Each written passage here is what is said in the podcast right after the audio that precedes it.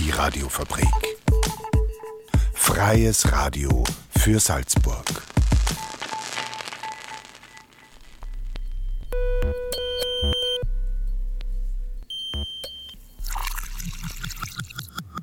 Unerhört. Der Infonahversorger auf der Radiofabrik. Jeden Donnerstag um 17.30 Uhr. Radiofabrik.at slash unerhört. Servus zu Unerhört, der Infonahversorger auf der Radiofabrik. Ja, noch einmal gibt's uns in 2021 und ganz in Tradition der Jahresrückblicke im Fernsehen gibt's auch heute bei uns eine Sonderausgabe. Wir blicken zurück auf das unerhörte Jahr 2021 und dabei geht's um Mobilität, Busse, Stromausfälle und Verschwörungsmythen. Ja, oder eben ganz einfach um 2021. Damit geht's auf zu Emotionen, Menschen, Bilder äh, in unser Best-of. Unerhört natürlich. Eines ist klar, einiges ändert sich und allen voran die Mobilität. In Wien gibt es ja zum Beispiel schon ganz konkrete Pläne, wie die Stadt zu einer Smart City werden kann. Und so langsam kommt das auch nach Salzburg. Auch hier gibt es schon ganz konkrete Pläne für eine Smart City. Immer mehr Angebote von Carsharing setzen sich durch. Und deswegen haben sich die Redakteurinnen Monika Daudi und Michaela Hoppe mit der Mobilitätsstrategie der Stadt Salzburg ein wenig auseinandergesetzt. Im Interview haben sie mit Josef Reithofer über das Projekt Friedrich-Inhauser Straße gesprochen. Dort soll nämlich ein erster Mobility Point entstehen. Hallo Micha. Hallo Monika. Heute sind wir in der Friedrich-Inhauser Straße, wo ein innovatives, nachhaltiges Bauvorhaben umgesetzt wird. Wir sind neugierig, was das konkret heißt und treffen uns mit einem Experten von der Stadt Salzburg direkt vor Ort. Mein Name ist Josef Reithofer. Ich bin Mitarbeiter des Amtes für Stadtplanung und Verkehr. Und dort äh, bearbeite ich vor allem Projekte der Smart City, es geht bei diesen Projekten um den Klimaschutz, es geht bei diesen Projekten aber auch um Innovation, Technologie. Das sind Ansätze einer neuen Stadtentwicklung im Sinne einer Nachhaltigkeit. Und was ist Smart City genau? Haben wir Herrn Magister Reithofer gefragt. Ja, Smart City, das ist immer ein sehr ein schwieriger Begriff, der, der sich nicht leicht in, in wenigen Worten erklären lässt. Aber bei diesem Projekt hier in der Friedrich-Inhauser Straße werden alle typischen Merkmale einer Smart City-Initiative sichtbar.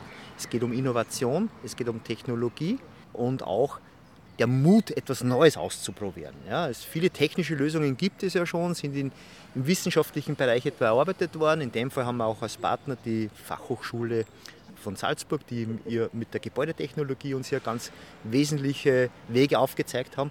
Und die Smart City soll mit neuen Lösungen auch einen Beitrag zum Klimaschutz für die Stadt und zur nachhaltigen Stadtentwicklung liefern. Und das kann man an diesem Demoprojekt sehr schön sehen. Es ist ja nicht nur der Mobilitätsaspekt hier ganz ein, ein neuer innovativer Ansatz, sondern es ist auch die Bautechnologie, es ist das Nachverdichtung, die, die Wohnraumschaffung ohne neue Grundflächen in Anspruch zu nehmen, es wird der Freiraum, Fassadenbegrünungen, Gemeinschaftsgärten, da kommen ganz tolle Elemente hinzu. All das sind sehr innovative Aspekte, als Beitrag einer Smart City.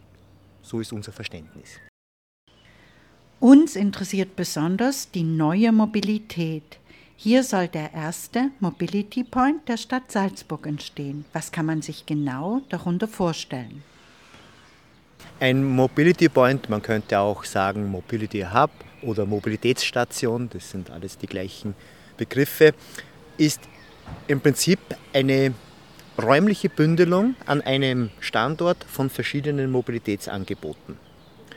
Und diese verschiedenen Mobilitätsangeboten sollen den Umstieg einerseits erleichtern, zum Beispiel vom Auto zum Fahrrad, aber auch ein differenziertes Angebot, gerade wie hier in der Wohnanlage, ein differenziertes Angebot schaffen für die Bewohner, um nicht jedes Mal den Pkw nutzen zu müssen. Also es sind die alternativen Angebote wie das Fahrrad und da im besonderen Fall erstmals auch für die Stadt Salzburg in Verbindung mit einem Mobility Point ein Carsharing-Projekt mit einem Elektrofahrzeug.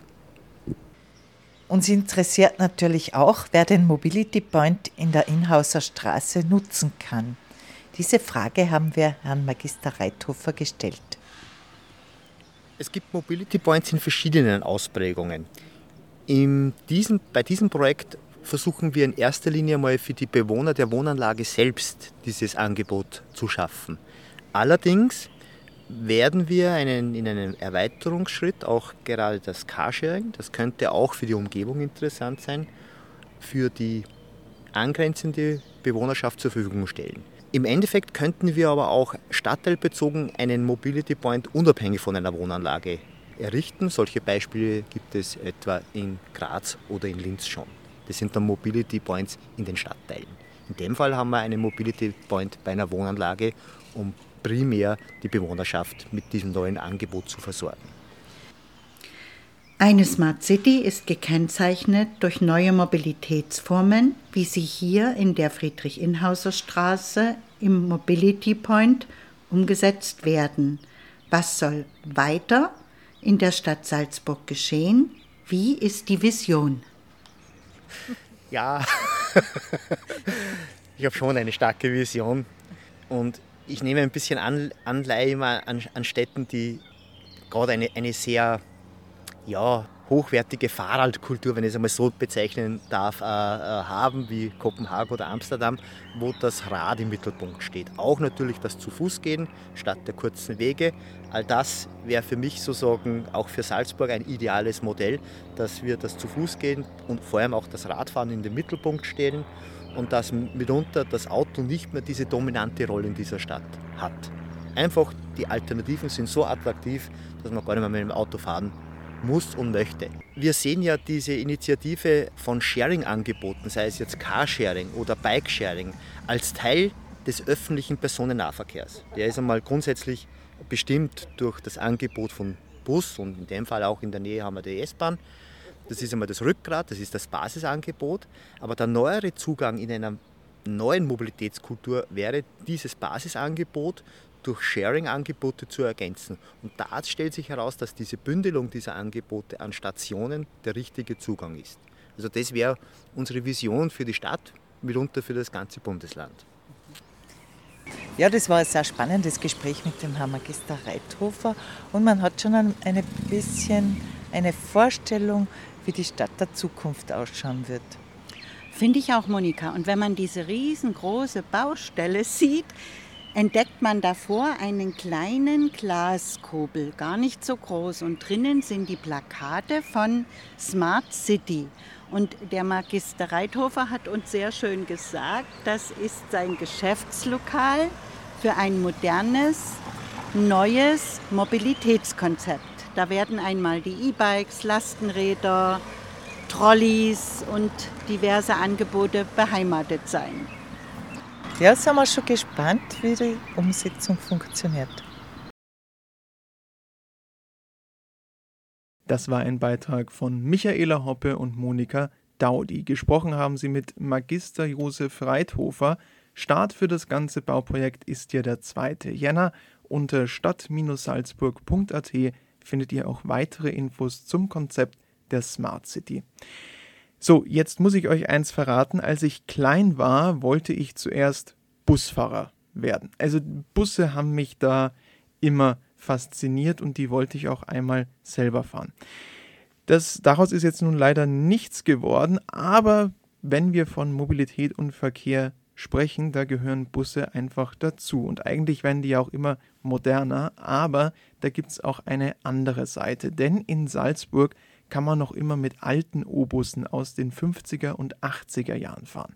Verantwortlich dafür ist der Verein Pro O-Bus, der stellt die Busse für Sonderfahrten bereit. Doch leider steht der Verein vor großen Herausforderungen, denn in diesem Jahr musste der Verein von der Alpenstraße in eine Halle in Grödig umsiedeln und generell ist die Zukunft des Vereins ungewiss. Redakteur Daniel Bergerweis hat mit Obmann Thomas Feichtinger über diese Herausforderungen gesprochen.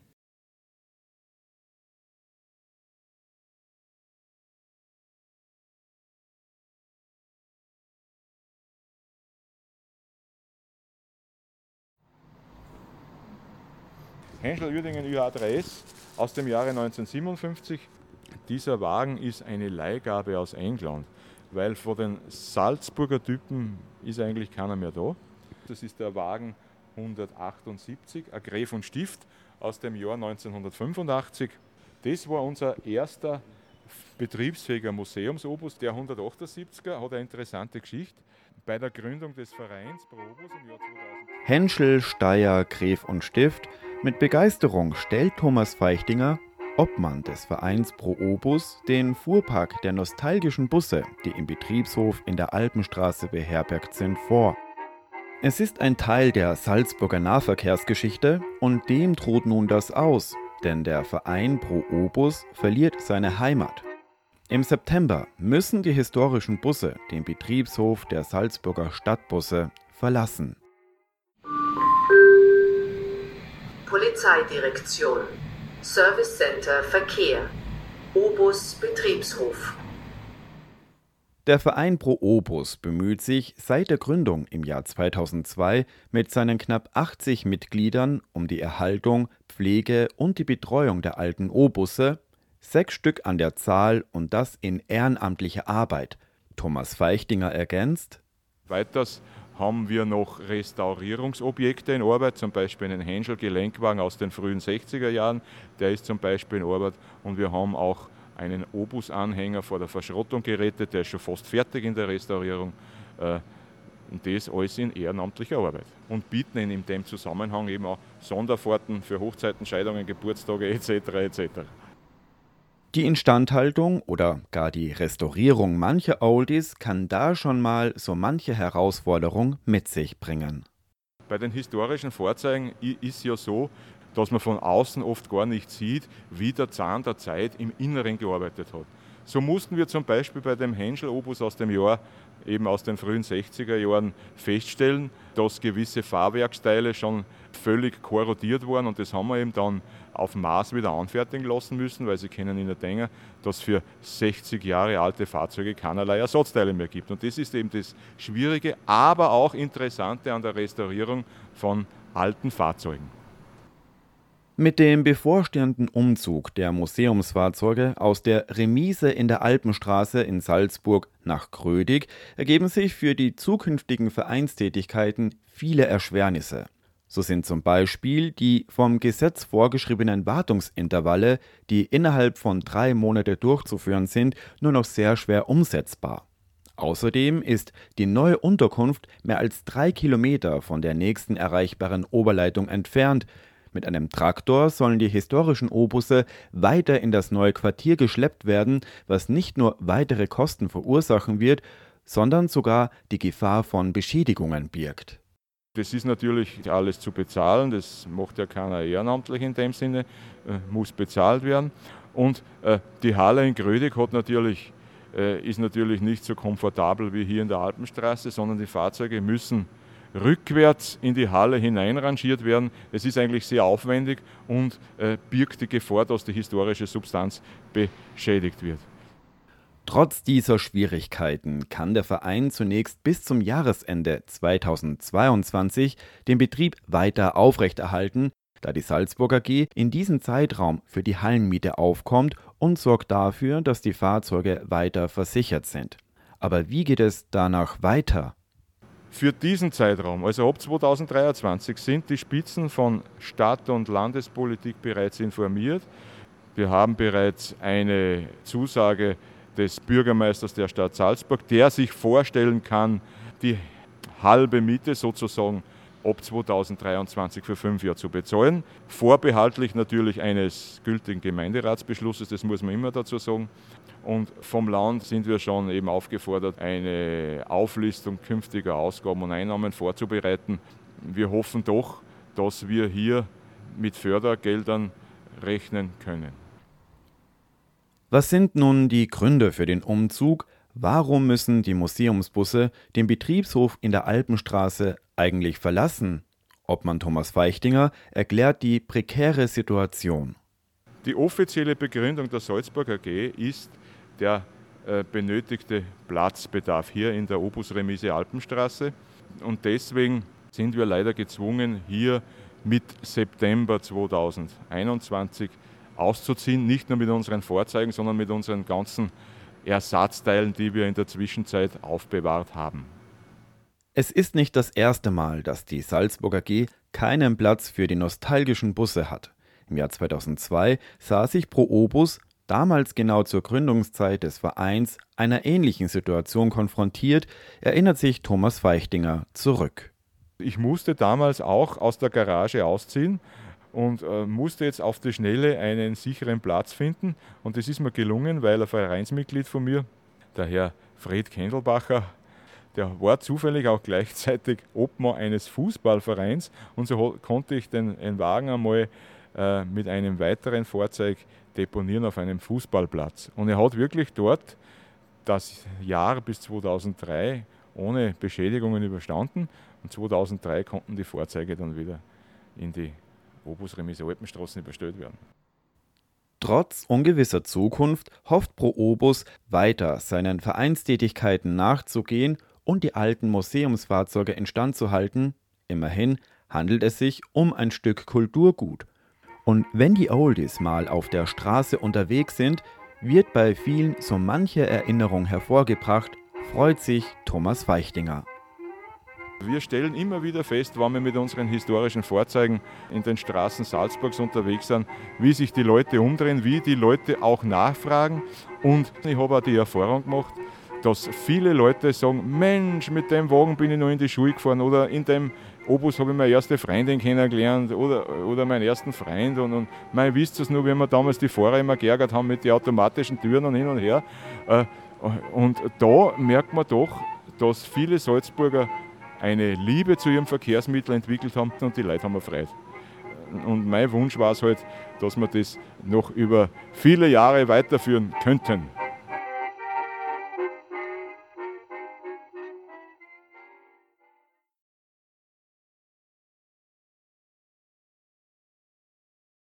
Das war ein Beitrag von Daniel Bergerweis im Gespräch mit Thomas Feichtinger, Obmann des Vereins Pro Obus. Der Umzug ist übrigens abgeschlossen. Bisher ist nichts über eine Auflösung des Vereins bekannt. Also 2022 scheint nun also der Verein sein 20-jähriges Bestehen feiern zu können. So, es gibt manche Songs, die werden ja schnell zu persönlichen Hymnen. Einer hat es aber sogar für eine ganze Berufsgruppe geschafft, nämlich für die Truckerfahrer. Das Beste ist aber, egal wo man unterwegs ist, der Song geht einfach immer passend zur Mobilität. Jetzt Roger King mit King of the Road. Jetzt bei mir in der Playlist.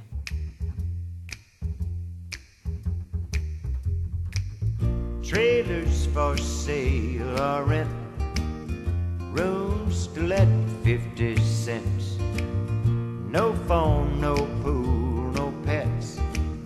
I ain't got no cigarettes, ah, but two hours of pushing broom buys an 8 12 four bedroom. I'm a man of means by no means, king of the road boxcar midnight train, destination Bangor, Maine. Whoa, worn out suit and shoes. I don't pay no union dues. I smoke old stogies I have found. Short, but not too big around. I'm a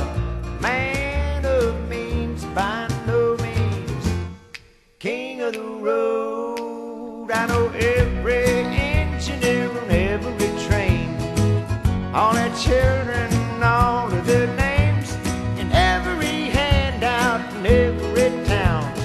If locked, it ain't locked when no one's around. I sing traders for sale or rent, rooms to let 50 cents.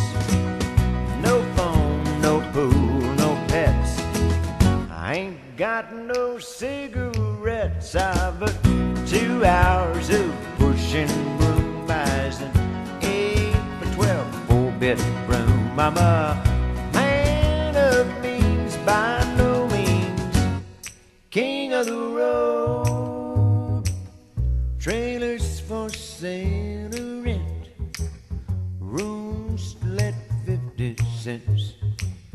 No phone, no pool, no pets. I ain't got no cigarettes. I'm Das war Roger King mit King of the Road und damit wieder zurück zum unerhörten Best-of. Vorhin haben wir schon viel über Verkehr und Mobilität gesprochen. Hinter solchen Projekten stehen ja auch immer diverse Planer und Ingenieure. Die kann man auch unter MINT-Berufe zusammenfassen. Falls ihr davon noch nichts gehört habt, MINT steht für die Berufe aus Mathematik, Informatik, Naturwissenschaften und Technik. Vorteil, diese Berufe werden immer wichtiger, Nachteil, überwiegend sind sie noch von Männern besetzt. Aber eben nicht nur Männer sind für diese Berufe geeignet. Einige Berufsberatungsstellen wollen eben genau das aufgreifen und auch Frauen zu mehr solchen Berufen bewegen. Eine davon ist die Stelle Kompass. Redakteurin Renate Hausenblas hat mit Ruth Meyer von Kompass über die drei M's, nämlich Mädchen, MINT und Möglichkeiten, gesprochen. Darf ich fragen, wer Sie sind? Wir sind eine Beratungsstelle und eine Einrichtung, die zur Einstieg Kompass GmbH gehört und richten uns an Mädchen und junge Frauen in der Phase der Berufsorientierung und unterstützen die dabei, einen, einen selbstbestimmten Weg zu finden. Für Einzelberatungstermine können sich Mädchen und junge Frauen zwischen 12 und 24 Jahren bei uns melden. Wir haben aber auch ein sehr breites Workshop-Angebot und da arbeiten wir schon mit Mädchen im Volksschulalter, also wirklich ab der ersten Klasse Volksschule bis eben 15, 16, 17 Jahren zu unterschiedlichen Themen und da ist das Thema MINT eben ein großer Schwerpunkt von uns und wir fangen deshalb schon so früh an, weil wir finden, es ist wichtig, dass man schon in einem sehr frühen Alter einfach Einblick in diese Thematik bekommt und viel, je früher man anfängt, desto mehr kann man ausprobieren und ausprobieren ist ein sehr wichtiger Punkt in diesem Feld und wenn es um die Berufsorientierung geht, weil wenn man viele Dinge probiert hat, kann man sich eine breite Meinung bilden sozusagen. Sind die kleinen Mädchen im Volksschulalter noch offen für diese Themenbereiche? Durchaus, also das, das ist auch ein Grund, warum wir gesagt haben, wir, wir möchten einfach früher beginnen, weil in, in dieser Altersgruppe das Thema MINT oder die Themen Informatik und Technik noch nicht so mit Stereotypen besetzt sind, sondern da sind es einfach spannende Dinge, die man ausprobieren kann. Und es ist noch nicht so, wie man zum Beispiel dann bei älteren Mädchen oft merkt, die, die diese Themen schon ein bisschen in so in dieses, ah, das ist ja nur was für Burschen, in dieses Eck schieben und vielleicht dann aus diesem Grund gar nicht mehr so genau hinschauen und vielleicht deshalb auch gar nicht rausfinden, dass das auch für sie spannend sein könnte. Ich glaube, dass es wichtig ist, im Laufe des Heranwachsens viele Gelegenheiten zu schaffen, wo sich die Kinder eben selbst ein Bild machen können. MINT-Ausbildungen oder, äh, oder Berufe haben oft sehr abstrakte Namen und dann kann man, äh, also dann heißt es halt irgendwie Mechatronik oder Applikationsentwicklung oder keine Ahnung, aber man kann sich halt eh wenig Konkretes darunter vorstellen und ich glaube, dass das, dass das gerade für, für Mädchen auch wichtig ist, eine Idee oder ein Bild zu haben, was mache ich denn da dann eigentlich? Bei den klassischen, also wenn man jetzt auf den Bereich der Lehrberufe schaut, die Lehrberufe, die von Mädchen halt besonders häufig gewählt werden, das sind halt Berufe, die ihnen im Alltag auch begegnen, wo sie irgendwie eine Vorstellung haben oder äh, mehr Leute kennen, die das auch machen. Wie wir hörten, ist es wichtig, dass die Mädchen bereits im frühen Alter, eben in der Volksschule, bereits an MINT Themen herangeführt werden. Allerdings können Kinder ja keine Kurse buchen. Im Volksschulalter sind es ja auch weniger oft die Kinder, die sich für den, äh, für den Workshop entscheiden, als die Eltern, die die Information irgendwo sehen und sich denken, ah, das könnte doch was für mein Kind sein und dann vielleicht fragen, magst du da mitmachen? Das heißt tatsächlich, glaube ich, dass da ganz viel Bewusstseinsarbeit bei Erwachsenen passieren muss, um nicht, wenn da jetzt irgendwie zum Beispiel ausgeschrieben ist, Programmierworkshop, damit man dann nicht nur an den Sohn denkt, sondern auch denkt, hey, das könnte ja was für meine Tochter sein, ja. wenn die Kinder dann einmal da sind, gibt es da eigentlich wenig Unterschied zwischen Mädchen und Burschen, wie sie sich für das Thema begeistern können. Bei der Einladung müssen Sie es jetzt aber dann so formulieren, dass die Eltern quasi sowohl für Mädchen als auch für Jungs sich angesprochen fühlen. Genau, genau. Ähm, das versuchen wir auch. Also das ist, ich meine, da muss man jetzt dazu sagen, die Angebote, die wir bei Kompass setzen, sind meistens, also richten sich meistens explizit an Mädchen. Kompass-Forscherinnen-Tage nennen wir das. Das Angebot im Pinzgau war innerhalb von zwei Tagen ausgebucht. Das bedeutet, dass wenn Sie für Mädchen Ausschreibungen machen, Sie Ihre Kurse sehr wohl voll bekommen, auch wenn es technische Themen sind. Technische Fächer sind ja von sich aus schon extrem Kreativität fordernd. Ja, nein, eben. Also, und ich glaube, dass das ganz wichtig ist, das einfach klar zu machen, dass man einfach auch kreativ sein muss, Kreativität braucht. Also einfach diese Lust am, am Tüfteln und am Experimentieren und am Lösungen finden. Ja? Also, dass Technik jetzt nicht bedeutet, es gibt den einen Weg und das mache ich und also ich stecke irgendwas wo rein oder verbinde irgendwas mit irgendwas und dann funktioniert das sofort, ja, sondern dass ja, ähm, und das ist ganz ein wesentlicher Punkt, den wir auch versuchen zu, zu vermitteln, das einfach ausprobieren, Fehler machen, da auch dazugehört, um zu einer Lösung zu kommen. Das ist was für alle, die so ein bisschen einen detektivischen äh, so Spaß auch so, so an, an, an so einer gewissen Detektivarbeit auch haben, jetzt rauszufinden, welche Kleinigkeit sich da jetzt irgendwie reingeschummelt hat, warum, warum das Programm jetzt nicht so läuft, wie es laufen äh, sollte. Und wenn man dann einmal viel Zeit investiert hat und das aber dann findet, dann glaube ich, ist das ein ziemliche, also dieses Gefühl, wenn es dann doch funktioniert, ist, glaube ich, auch ein ziemlich schönes. Kann ich jetzt als Nicht-Programmiererin die sich nur mit sehr einfachen Programmen beschäftigt hat, sagen. Na, jetzt ist mir auf aufgefallen, wenn ich Ihnen so zuhöre, bekomme ich den Eindruck, dass wenn die Mädels mal bei Technik sind und zu den Workshops kommen, sie mindestens ebenso viel Spaß haben wie die Burschen. Ich glaube, dass der Schritt, sich dann wirklich für eine Ausbildung in dem Bereich zu entscheiden oder die, die Hürde sozusagen für die Mädchen dann noch einmal eine größere ist, also wenn sie so 14, äh, 15 sind, weil ähm, und da gibt es sehr interessante Studien dazu. Also man weiß zum Beispiel, dass wenn Mädchen überlegen, ob sie Informatik studieren sollen, dass ihnen tendenziell vom Umfeld eher abgeraten wird. Mädchen, die sich für den Bereich entscheiden, werden halt immer noch in eine gewisse Sonderrolle gedrängt. Also selbst wenn das jetzt positiv verstanden wird und sie hervorgehoben werden. Redakteurin Renate Hausenblas hat in diesem Beitrag mit Ruth Meyer von der Berufsberatung Kompass gesprochen. Weitere Infos zu MINT-Berufen findet ihr auch unter mint-salzburg.at. Aber egal wie viele Leute nun in MINT-Berufen tätig sind, eines können auch sie nicht verhindern, Stromausfälle. Wenn man Pech hat, kriegt man davon nichts bis wenig mit. Spätestens dann aber, wenn der Kühlschrank nicht mehr kühlt oder das Handy nicht mehr lädt, dann weiß man es auf jeden Fall. Dieses Jahr gab es ja auch schon ein paar Stromausfälle und äh, auch für einen ganzen Blackout wurde sogar von den Behörden geübt und fast hätte auch ein ganzer Blackout äh, Europa getroffen. Davor stand man nämlich am 8. Jänner diesen Jahres. Die Ursache dafür bleibt weiterhin ungeklärt. Wenn es aber dazu kommen würde, was dann? Was kann man tun? Wie sollte man mit einem Blackout umgehen? Darüber hat Ottmar Bär mit dem Katastrophenreferenten der Stadt Salzburg, Martin Kurz, gesprochen. Zudem kommt Norbert Altenhofer zu Wort, der sein Haus sogar schon für einen solchen dunklen Tag X vorbereitet hat. Anders als andere Katastrophen schlägt der Blackout in Sekundenschnelle zu. Es ist eine Leitung ausgefallen, dann die nächste, die nächste.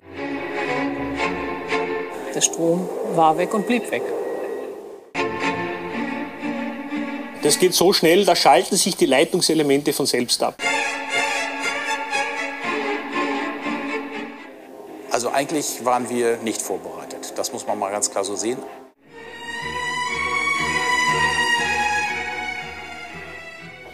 Plötzlich dunkel. Stromausfall. Stromausfall. Hm? Ah, Stromausfall. Für die L- wäre im Falle des Falles schon keine Energie mehr da gewesen. Und als ob Corona nicht schon Schreckgespenst genug wäre für unsere Tage, geistert nun auch der Begriff Blackout immer öfter durch die Medien.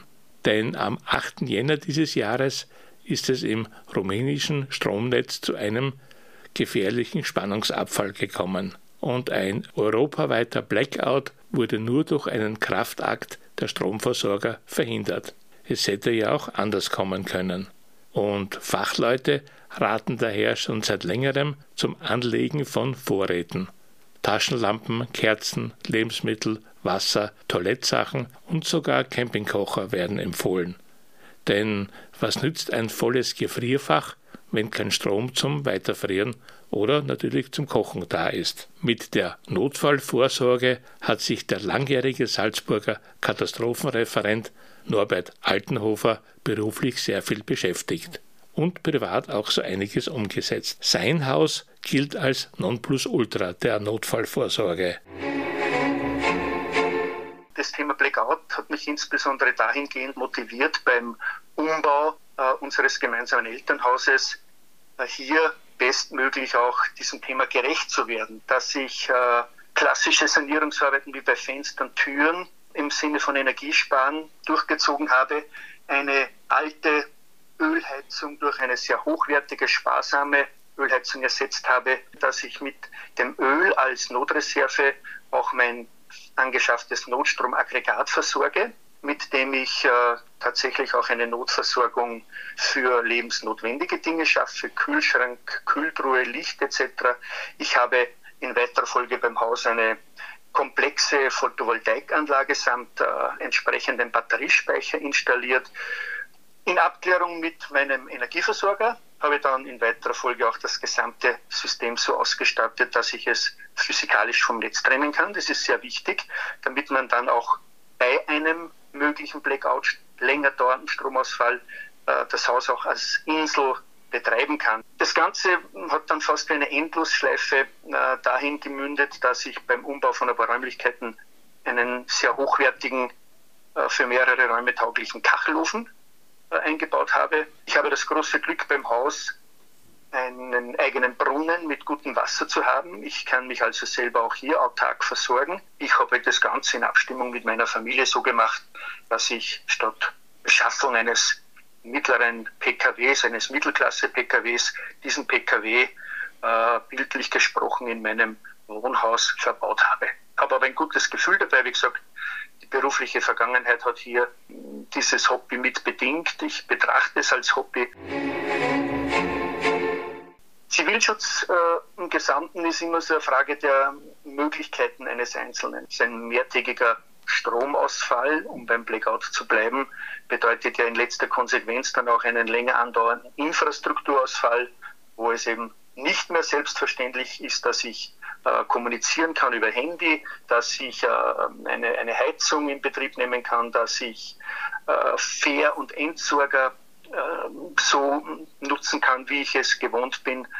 Und da ist die Herausforderung dann eine, eine ganz große, wenn ich von einem Tag auf den anderen in die Situation komme, dass ich alleine von Grundversorgungselementen her nicht das Auslangen finde. Ein bisschen Vorsorgen beginnt äh, bei einer sinnvollen Haushaltsbevorratung, was Lebensmittel anbelangt.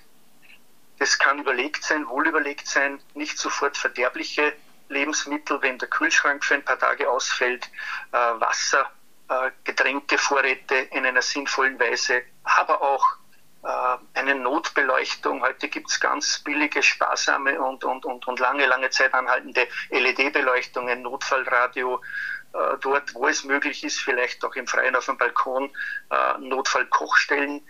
Dazu gibt es sehr, sehr gute Beratungen durch die vielen Zivilschutzstellen. Wie gesagt, jeder Tag, den jemand für sich autark in seinem Umfeld, in seinem Wohnumfeld überdauern kann, ist ein gewonnener Tag.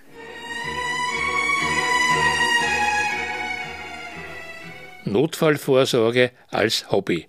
Norbert Altenhofer kann also einem Blackout beruhigt entgegenblicken. Aber er muss in der Nähe seines Hauses sein wenn das Licht tatsächlich ausgeht. Denn bei Planspielen der Behörden geht man von einem Chaos aus.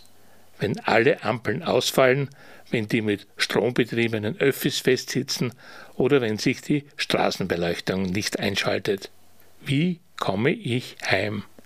Auch das kann schon zum Problem werden. Ein Blackout wirft sehr viele Fragen auf. Und Gedanken machen, was wäre wenn, ist mehr als empfehlenswert. Wertvolle Informationen schon zum Einstieg gibt es unter zivilschutzverband.at. Das war ein Beitrag von Ottmar Beer. Er war im Gespräch mit Martin Kurz und Norbert Altenhofer. Vorbereitungen auf dem Blackout. Hoffentlich gehört das äh, zu diesen Dingen, die man zwar macht, äh, wo aber der tatsächliche Fall niemals eintritt. Allein so eine Vorstellung kann einen erschrecken. Fast schon zu Tode erschrecken. Oder auf Englisch The Living Daylights.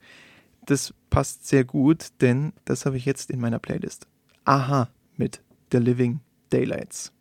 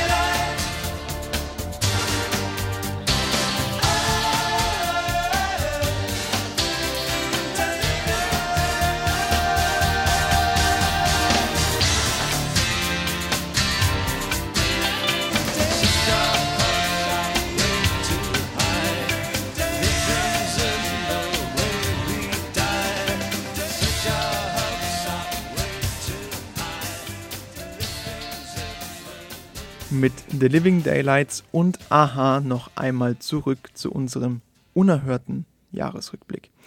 Es ist leider so, durch die Corona-Pandemie haben auch sogenannte Verschwörungstheorien zugenommen. Immer öfter kann man eben auf Personen treffen, die radikal andere Ansichten zu dem Thema haben und das eben auch im Freundeskreis oder innerhalb der eigenen Familie. Gemeinsam zu reden fällt dann oft schwer. Was kann man dann machen? Damit hat sich auch die österreichische Kampagnenorganisation Aufstehen beschäftigt. In einem Online-Workshop kam dabei auch die Journalistin und Expertin Ingrid Brodnik zu Wort. Redakteurin Raffaela Enzenberg hat die wichtigsten Punkte in einem Beitrag für euch zusammengefasst. Laut dem Amerikanisten Michael Butter gehen Verschwörungstheorien davon aus, dass erstens nichts durch Zufall geschieht, zweitens, dass alles miteinander verbunden ist und drittens, dass nichts ist, wie es scheint. Welche tragischen Auswirkungen Verschwörungserzählungen haben können, zeigte sich schon in einigen europäischen Ländern. 5G-Masten wurden angezündet, weil sie angeblich den Coronavirus verbreiten. Auch wurde bereits Gesundheitspersonal angegriffen. In Wien sind vor kurzem hunderte Rechtsextreme mit Verschwörungsgläubigen auf die Straße gegangen. Dabei wurde auch ein Versicherungsgebäude gestürmt und ein Wachmann verletzt. Verschwörungsmythen gewinnen durch die unsicheren Krisenzeiten immer mehr Zuwachs. Die Expertin Ingrid Brodnik erklärt, wieso. Das Attraktiv an Verschwörungserzählungen ist, dass sie so die große Erklärung oft auch den Schuldigen hat. Und das macht sie nochmal verlockender als die nur simple Falschmeldung, weil ich auch in meiner Welterklärung oft eben einen Sündenbock äh, bringe. Und das bringt mir dann auch so ein bisschen eine Sinnstiftung, wenn ich so will. Die Verschwörungserzählung ist eben mehr als nur etwas, das nicht bewiesen werden kann oder nachweisbar falsch ist. Es ist so die große Erklärung für alles Mögliche. Verschwörungsmythen sind deshalb so erfolgreich, weil sie emotionalisieren, meint Brodnik. Sie bauen darauf auf, dass sie so starke Gefühle erzeugen, dass der Verstand quasi aussetzt. Außerdem gibt es einige Verschwörungserzählungen, die sich in den letzten Jahren als wahr erwiesen haben. Ein Beispiel dafür ist die NSA-Affäre. Nur weil ein Verdacht noch nicht bewiesen wurde, heißt das somit nicht, dass es nicht wahr ist, solange es keine Gegenbeweise gibt. Ob eine Person noch zugänglich ist, lässt sich daran erkennen, ob sie auch Fakten ernst nimmt, die gegen den eigenen Verdacht sprechen. Wenn mir wer was erzählt, wo ich mir denke, da bin ich mir jetzt nicht sicher, ob das stimmt, oder wo ich definitiv weiß, das ist falsch, dann ist, glaube ich, mein erster Tipp immer zu fragen, wie meinst du das? Also mal so ganz vorsichtig vorzufühlen, wie sehr ist die Person überzeugt. Weil da ist die Faktenebene so relevant. Es gibt Fälle, da finden Leute was mal interessant oder das sickert so ein bisschen ein. Da kann sein, dass der pure Faktencheck, also der Hinweis, du, ich habe das neulich auch gelesen und dann habe ich gesehen, das stimmt einfach nicht, dass das wirklich noch funktioniert auf der Ebene. Wenn aber jemand schon sehr, sehr stark an so etwas glaubt, dann ist die Chance höher, dass der pure Hinweis nicht mehr so fruchtet. Das heißt, ähm, ich würde nicht von vornherein sagen, dass Fakten nichts bringen und am Ende geht es immer um Fakten, aber Fakten sind kein Allheilmittel. Wir neigen dazu, auf Behauptungen mit eigenen Fakten einzusteigen. Manchmal kann es hilfreich sein, die Dynamik zu verändern und stattdessen Fragen zu stellen, rät Ingrid Brodnik. Fragen wie Woher hast du das oder Warum glaubst du dem wirken weniger angriffig, sind aber ein rhetorisches Instrument, um das Gespräch zu lenken. Bestenfalls beginnen die Personen dann selbst, die Mythen zu hinterfragen, wenn ihnen Antworten fehlen. Was aber tun, wenn Personen dafür nicht mehr zugänglich sind? Was tun, wenn die eigenen Eltern plötzlich daran festhalten, dass man am Mund-Nasenschutz ersticken kann und durch die Impfung unfruchtbar wird? Eine wirklich perfekte Antwort, glaube ich, gibt es nicht. Ich gebe ein Beispiel es ist so, dass wenn Menschen zunehmend in so ein Denken reingeraten, dann ist es manchmal so, dass sie nach einer gewissen Zeit zu zweifeln beginnen und dann habe ich Chancen. Aber dazwischen kann es eine Phase geben, wo ich, auch wenn ich eloquent bin, nicht wirklich rankomme. Ich habe eben erzählt, ich habe mit einer Verschwörungsgläubigen gesprochen, früheren Verschwörungsgläubigen, und die war zwei, drei Jahre wirklich aktiv in der Szene. Und ich glaube, das war auch eine schwierige Zeit für ihre Familie. Ähm, aber sie hat mir erzählt, ihre Familie hat trotzdem war wichtig, weil die haben ihr gezeigt, ich lasse dich nicht fallen, ich lasse dich nicht los.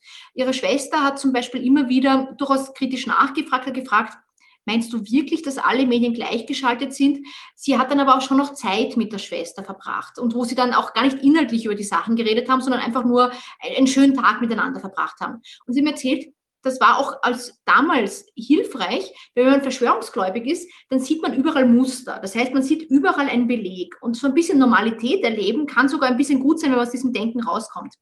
Es gibt aber keine Garantie, dass dieser Denkprozess nach eintritt. In der, beim Beispiel der Frau war es so, dass so Irritationen passierten. Sie hat gemerkt, dass sehr viele Ideen in dieser Szene rechtsextrem sind, was nicht ihre Ansicht war. Und da ist sie so schrittweise durch den Zweifel herangewachsen. Und dann hat sie eines Tages einen Faktencheck gelesen und es für möglich gehalten, dass der stimmt. Eine Gesprächsbasis mit Verschwörungsgläubigen innerhalb des engsten Familien- und Freundeskreises ist gut und wichtig. Gleichzeitig ist es genauso wichtig, dass man bei ständigen Grenzverletzungen über eine Kontaktreduktion nachdenkt und eine professionelle Beratung in Anspruch nimmt. Um eine komplette Abschottung zu verhindern, gibt Brodnik den Tipp, bei Diskussionen schrittweise vorzugehen. Viele misstrauen vor allem Mainstream-Medien. Statt zu versuchen zu beweisen, dass der führende Journalismus auf der Welt gut ist, sollte man auf eine konkrete Aussage eingehen und bei einem Faktencheck ein Medium verwenden, das näher am Denken der Person ist. Weitere Tipps sind, Ängste ernst zu nehmen und sich auf das Wesentliche zu fokussieren. Immer, immer überlegen, was ist denn die dahinterstehende Angst? Und die mal, ich würde die Ängste von Menschen ernst nehmen, aber in der Sache widersprechen. Das heißt, nicht hämisch auf die Angst einer Person eingehen, sondern die Angst ernst nehmen und sagen, ja, ich finde auch, man muss natürlich sich ernsthaft auseinandersetzen. Und ich merke, du liest total viel zum Thema. Was sagst du denn dazu? Das heißt, der, die, die Gefühle dahinter ernst nehmen, aber in der Sache widersprechen. Und auch generell in diesen Themen, man ist so ein bisschen wie das Kaninchen, das auf die Schlange starrt und total gelähmt ist. Und ich würde empfehlen, wenn ich weiß, in meiner Familie sind diese Impfmythen so weit verbreitet, dass ich vor dem Gespräch mir überlege, was ist das Wichtige, das ich eigentlich sagen will. Das kann sein, dass Impfungen eigentlich eines der wichtigsten Instrumente sind, um Krankheiten zurückzudrängen. Dass wir extrem viele medizinische Erfolge in den letzten Jahrzehnten äh, gemacht haben. Oder eben, dass das Coronavirus eine reale Gefahr darstellt. Dass in ab einer gewissen Altersgruppe wirklich eine hohe Infektionssterblichkeit vorhanden ist, aber auch, dass Jüngere Nachwirkungen haben können. Und indem ich, ähm, indem ich das eigentliche Problem betone, ist die Chance höher, dass Leute verstehen, warum die Impfung existiert. Auf den Corona-Demos in Wien spricht Ingrid Brodnik auch immer wieder mit TeilnehmerInnen, die früher die Grünen gewählt haben und jetzt gemeinsam mit Rechtsextremen demonstrieren. Das ist vor allem deshalb möglich, sagt Brodnik, weil diese das Gefühl haben, dass gerade etwas sehr Schlimmes passiert. Die sogenannte Plandemie. Ein gemeinsamer starker Außenfeind, gegen den man kämpfen muss. Darum würde ich empfehlen, dieses Gefühl von Feindstrukturen möglichst mh, mm, aufzuweichen, zu sagen, zum Beispiel, wenn ich mit meiner Familie so einen habe, der auch solche Ansichten hat, das klar wird, du, ich bin nicht dein Feind. Wir sind jetzt vielleicht nicht einer Meinung, aber wir können darüber diskutieren. Weil je mehr ich in eine Feindsstellung reingehe, und es ist aber überhaupt nicht leicht vermeidbar, je mehr das passiert, desto mehr ist auch die Gefahr, dass man dann überhaupt nicht mehr ins eigene Lager schaut. Überzeugen ist das Schwierigste auf der Welt. Und wenn ich mit jemandem diskutiere, der es anders sehen will, dann sollte ich mir nicht das Ziel setzen, ich bringe drei, vier gute Argumente und dann ist das Problem gegessen, sondern dann ist es eher so ein Millimeterarbeit. So im Sinne von, mein Ziel ist, dass die Person zumindest einsieht, das war jetzt kein starkes Argument. Dann wird sie zwar noch immer sagen, insgesamt sehe ich das anders, aber so schrittweise Erfolge, die sind bereits Erfolge. Und wenn jemand ähm, partout die Welt anders sehen will, kann es manchmal schon Erfolg sein, wenn auch nur für eine Sekunde der Hauch eines Zweifels da ist. Das ist extrem wenig, aber manchmal kann der Hauch eines Zweifels zu größeren Zweifeln heranwachsen. Das war ein Beitrag von Raffaela Enzenberg. Weitere Infos und weiterführende Links zu dem Thema gibt es auch auf unserer Webseite radiofabrik.at slash unerhört. Und weil wir gerade schon bei der Webseite sind, das war's. Das war Unerhört in 2021 und unser kleines Best-of. Wie immer, Unerhört gibt es immer donnerstags um 17.30 Uhr und in den Wiederholungen am Freitag um 7.30 Uhr und 12.30 Uhr. Weitere Infos und Sendungen zum Nachhören gibt es unter radiofabrik.at slash unerhört oder unter cba.fro.at. Oder ganz einfach folgt uns auf Facebook oder Instagram. Damit kommt gut ins neue Jahr. Ich verabschiede mich mal mit Truman Burbank. Falls wir uns nicht mehr hören sollten, guten Tag, guten Abend und gute Nacht. Das war das unerhörte Best of. Unsere nächste reguläre Ausgabe gibt es dann am 13. Jänner um 17.30 Uhr. Servus im nächsten Jahr, euer Norbert Pani.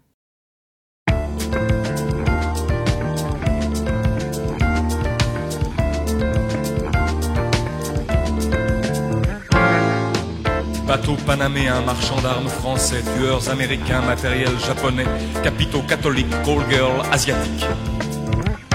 Big brother is watching you. Big brother is watching you.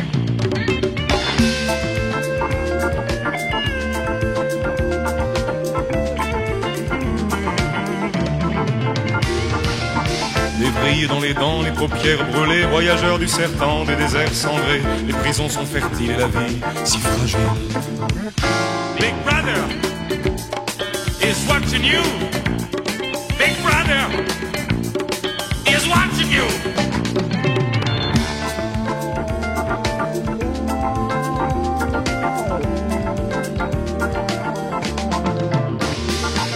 La CIA surveille le magot, il y a le KGB qui fait ton numéro. Et si tu leur fais face, ils te tireront dans le dos. No good.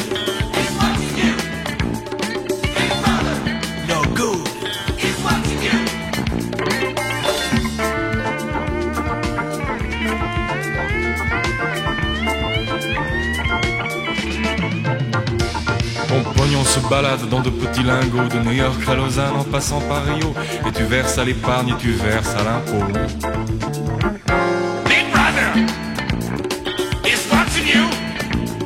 Big brother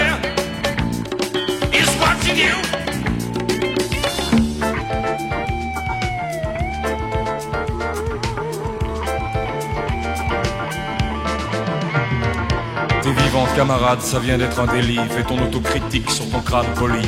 Inscris ton matricule, numéro du zombie. Big brother is watching you. Big brother is watching you.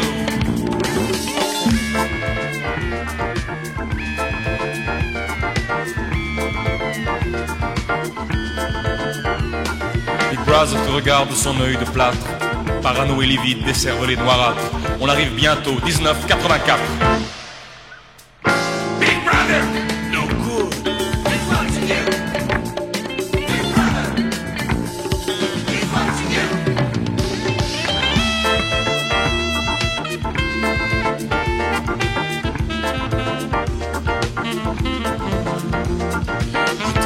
Profond au-dessus des salauds Et aurais-je le temps de trouver mon îlot Avant que dans le ciel ne revienne à nouveau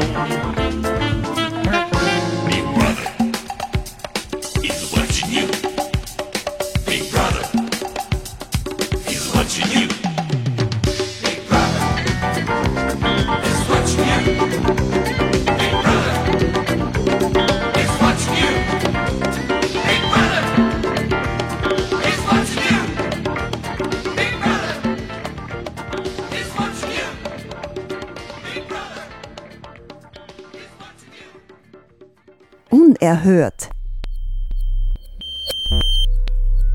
Der Infonahversorger auf der Radiofabrik.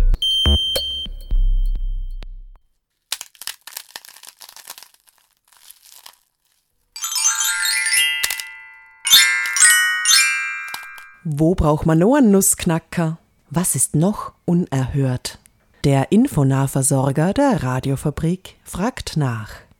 Unerhört finde ich, wenn man von Frauen und Mädchen immer noch erwartet, dass sie brav gesittet sind und sich sehr gut benehmen. Also einer meiner Leitsprüche ist, I'll never be a well-behaved woman because well-behaved women never made history. Ich glaube, es geht darum, aus der Reihe zu tanzen, aus der Rolle zu fallen und richtig auf sich aufmerksam zu machen, so wie man will. Und brav sein hat uns wirklich nicht weitergebracht als Frauen. Alexandra Schmidt, Frauenbeauftragte der Stadt Salzburg. Die unerhörten Nüsse der Zivilgesellschaft. Der Infonahversorger fragt nach Knackpunkten. Und jetzt auf der Radiofabrik Jazz aus Salzburg. Presentation mit Voodoo Shakin.